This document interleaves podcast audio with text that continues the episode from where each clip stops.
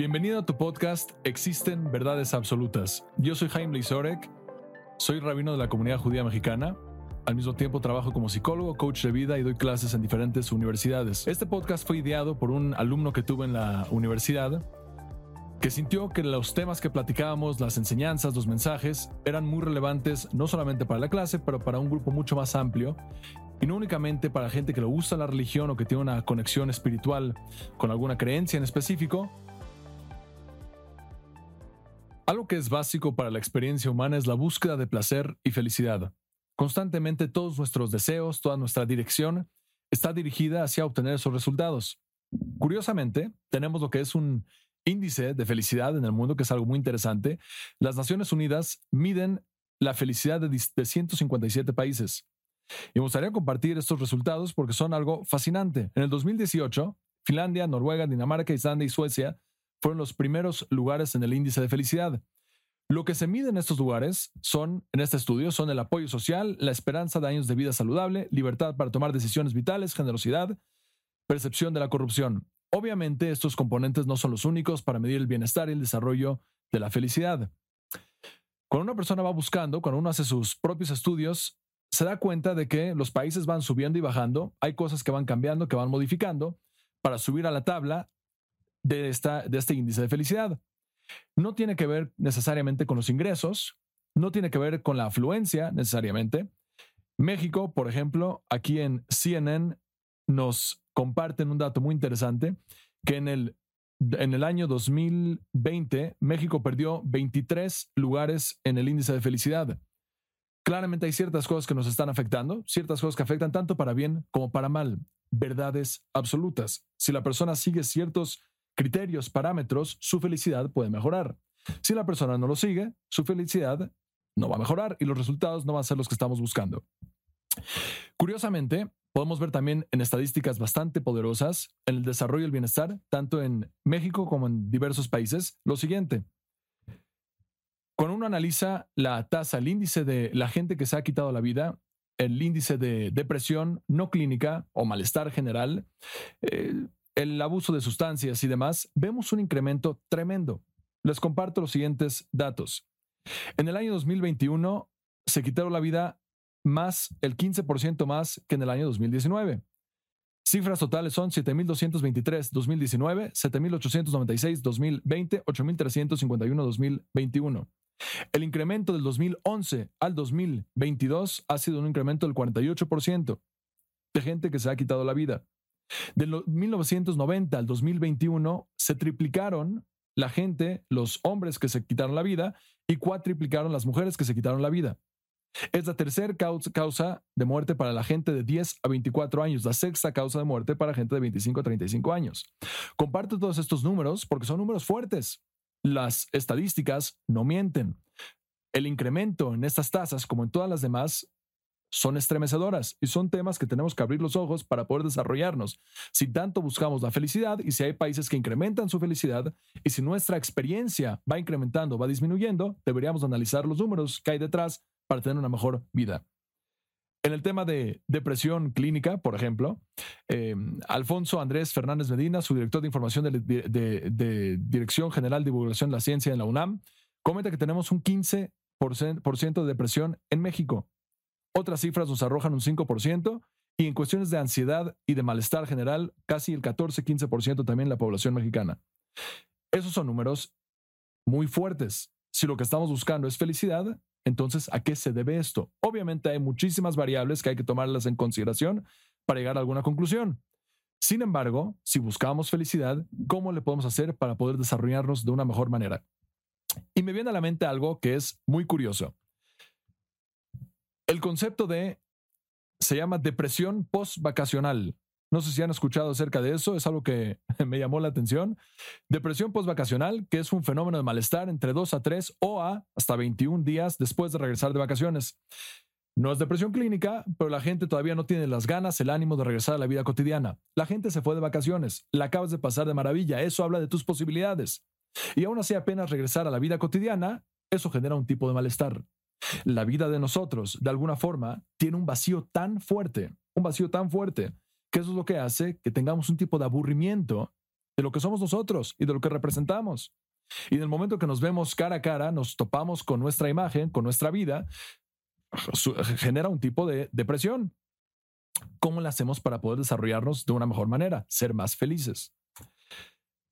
Una de las formas que podemos analizar dónde estamos parados es buscar qué es lo que los seres humanos, la gente, estamos buscando y qué es lo que nos llama la atención.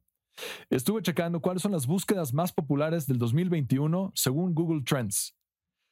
¿Qué es lo que la gente está buscando en el 2021 que le llama la atención? Les comparto aquí un par de ellas.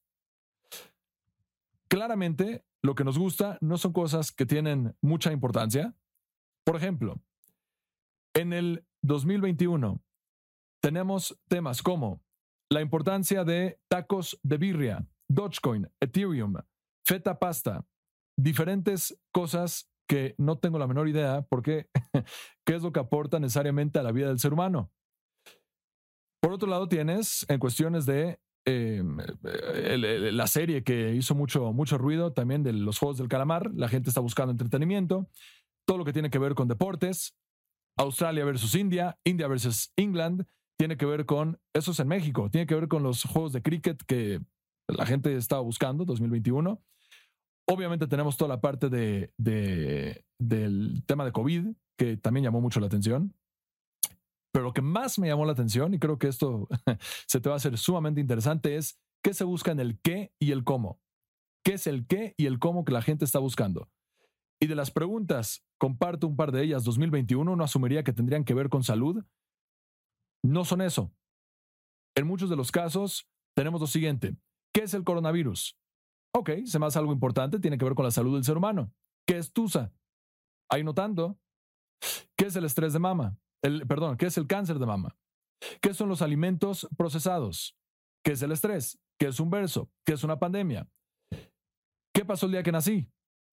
En fin, algunos de esos temas son bastante importantes para la salud, para el desarrollo del bienestar del ser humano, algunas otras no tanto, y aún así tienen mucho interés. ¿Cómo? ¿Qué es lo que la gente estuvo buscando? ¿Cómo? Algunas de ellas tienen mucha importancia. Por ejemplo, cómo hacer gel antibacterial, cómo hacer cubrebocas. Tenía que ver con cuestiones de salud. Algunas no. Por ejemplo, cómo se juega Among Us. ¿Cómo hacer tu avatar de Facebook? Para cuestiones de negocio, para cuestiones necesarias, obviamente tiene algún beneficio, pero solamente para entretenimiento, no necesariamente para la parte del desarrollo como seres humanos. ¿Cuánto tiempo pasamos en pantallas? ¿Cuánto tiempo pasamos en pantallas? Estos son números muy, muy fuertes. Los comparto en Estados Unidos. Los niños entre 8 y 12 años. 8 y 12 años. Estamos hablando de niños de segundo, tercero de primaria.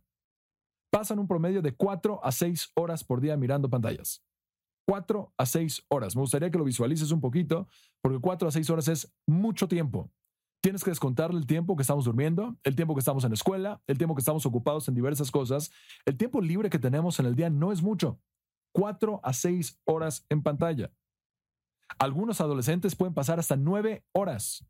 Esto viene de Business Insider en Estados Unidos. En España tenemos otros números, pero en México los números son más bajos y aún así son bastante fuertes.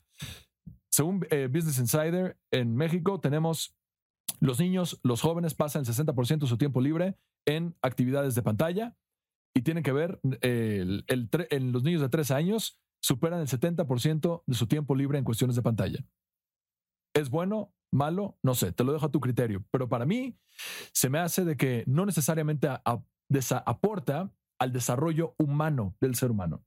Y con eso me refiero verdades absolutas.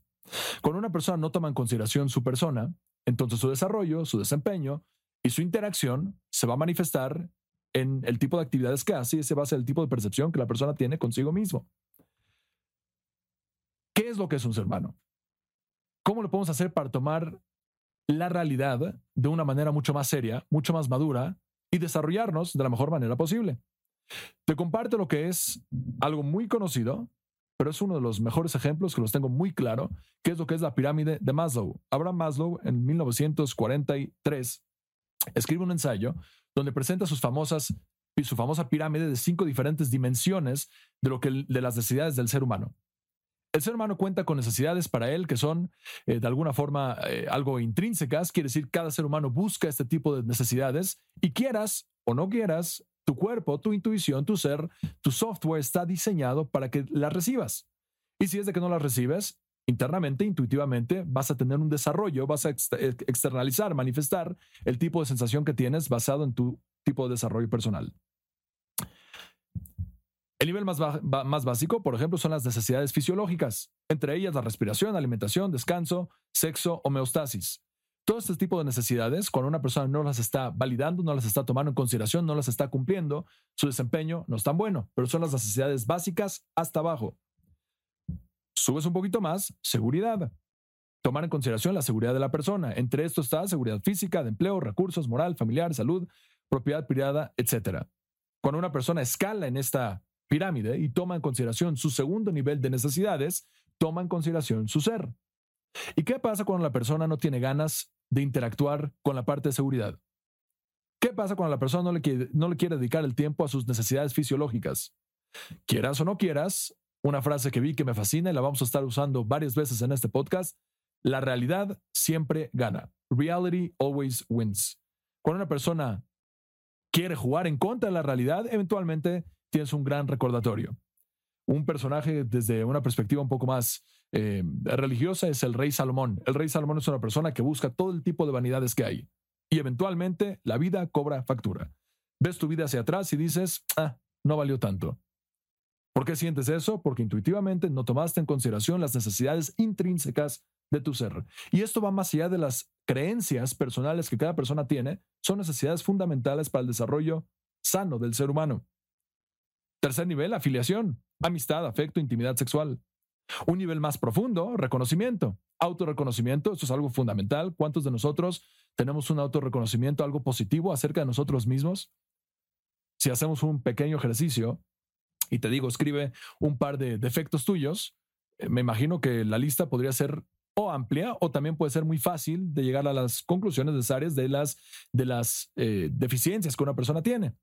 Y si te pregunto, ¿y cuáles son las cosas positivas? Generalmente es mucho más difícil. a veces la gente siente un poquito de arrogancia al mencionar sus cosas positivas, pero creo que más profundo, a veces la gente ni tiene la conciencia de cuáles son las cosas positivas que sí tiene. Requiere de análisis, pero también requiere de un desempeño sano para sentir las cosas positivas que la persona tiene. Confianza, respeto, éxito. Todas estas cosas requieren de dedicación, requieren de enfoque. Y si una persona lo tiene, genial. Si una persona no se enfoca, entonces intuitivamente tu cuerpo te dice, soy una persona miserable. El nivel más elevado es el nivel de autorrealización. Autorrealización, a diferencia de las primeras cuatro necesidades que tienen que ver con carencias del ser humano, que si no las tiene, no te puedes desempeñar, autorrealización, yo diría, tiene que ver con el ser. Tiene que ver con quién verdaderamente nosotros somos. Moralidad, creatividad, espontaneidad, falta de prejuicios, aceptación de hechos, resolución de problemas. Cuando una persona desarrolla toda esta parte, el sentimiento de placer, de desarrollo de su persona, con la realidad, es tremendo.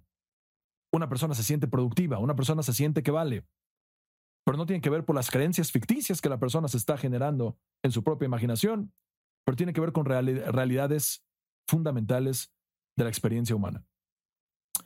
La gente dice, bueno, este tipo de cosas son condicionadas, depende de lo que la sociedad, es lo que una persona te impone a ti a desear, a querer, a valorar, ese es el tipo de cosas que la persona empieza a valorar y no necesariamente tiene una, una, eh, una importancia intrínseca. Puede ser que sea un buen argumento. Creo que es un buen argumento. Sin embargo, en la realidad, en el presente, el tipo de cosas que la sociedad ya ha implementado, cuando una persona las está tratando de modificar de manera artificial y no dejar que las cosas surjan de manera orgánica, estás chocando con esa realidad impuesta. Y al chocar con esa realidad en el presente, la persona lo va a expresar con síntomas de malestar. ¿Quieres ser más feliz? ¿Queremos que nuestro país suba en el índice de felicidad? ¿Queremos sentirnos mejor con nosotros mismos? Tomemos en consideración la totalidad de la persona. Interactuemos de esa manera. Busquemos de esa manera. El problema de esto es de que requiere de algo fundamental, que es responsabilidad. Y responsabilidad es una de esas palabras que hoy en día casi casi es vetada porque no nos gusta. Responsabilidad significa no necesariamente hago lo que quiero, hago lo que debo hacer. Me despierto en la mañana temprano, no porque quiero, pero porque es un deber. ¿Un deber en qué sentido? No un deber religioso, pero un deber, deber humano. Siendo un ser humano con la habilidad de rendir de una manera muy sofisticada, de una manera más profunda, de aportar algo a la humanidad o a mí mismo, tienes un deber. El deber tiene que ver también con el cuidado del cuerpo. Fumo. ¿Por qué fumas? Porque quiero. Bueno, ¿por qué quieres fumar si el deber debería de ser cuidar el cuerpo? El deber es algo que limita mucho los quereres, lo, el deseo que la persona tiene. Y para poder tomar en consideración un desarrollo sano de lo que es un ser humano, tenemos que darle mucha, mucho, enfoque, mucho enfoque y mucho énfasis a lo que es las responsabilidades.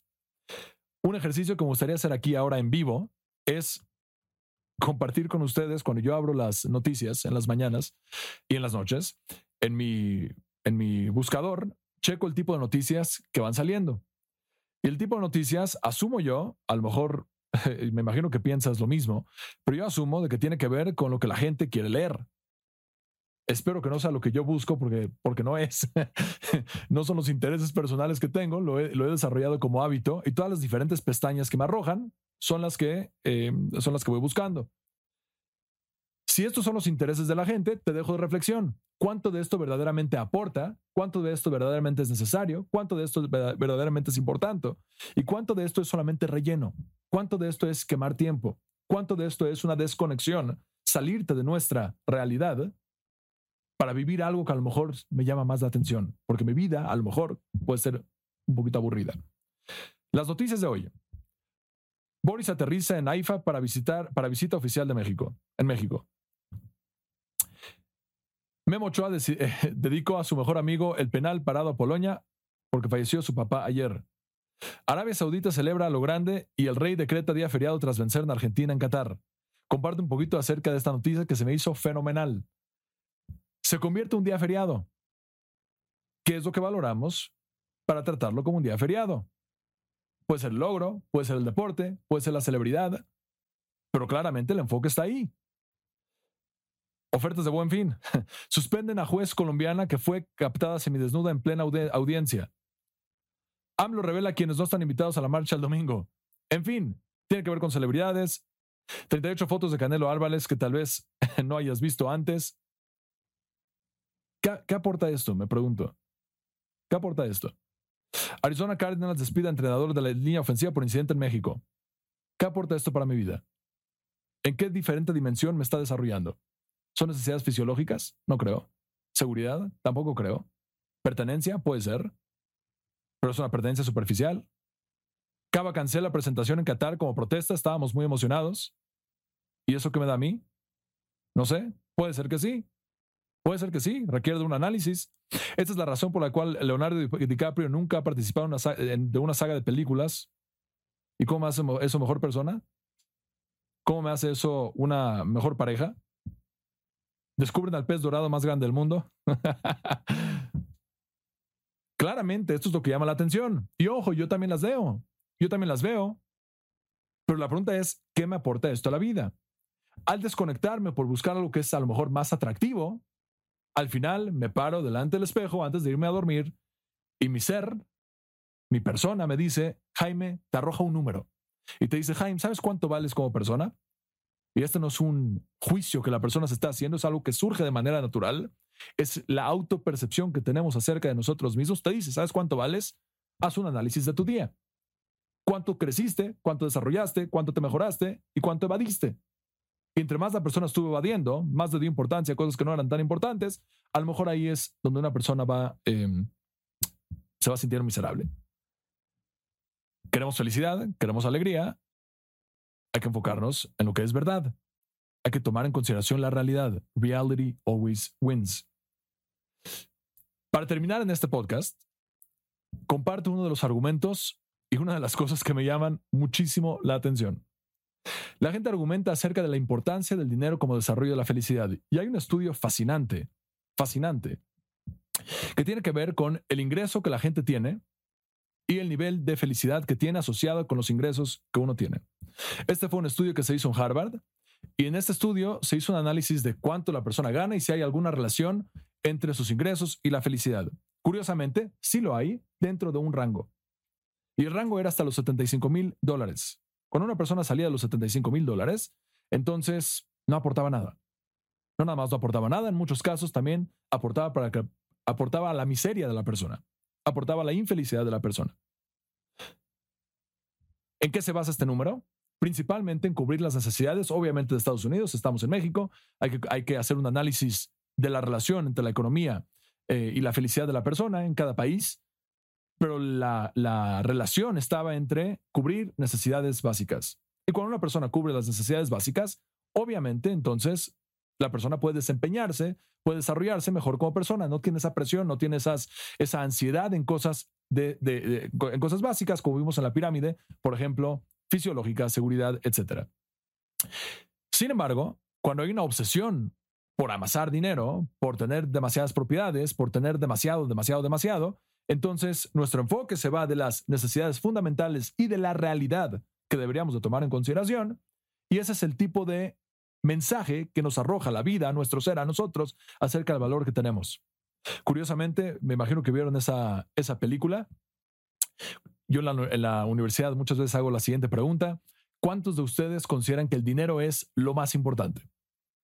Le he hecho esta pregunta a más de 500 alumnos y rara vez una persona me dice, para mí es lo más importante.